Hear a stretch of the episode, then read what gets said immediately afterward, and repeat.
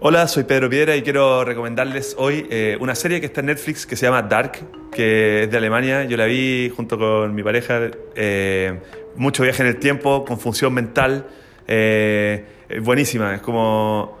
como una mezcla de Stranger Things con Volver al Futuro, pero no tiene ni siquiera un poco de humor, que eso encuentro que es increíble, muy poco corriente y es como bien agobiante. Así que eso, recomiendo eso y para que después cuando termine la serie la vida sea un poquito, me, un poquito menos terrible, porque la, serie es muy terrible.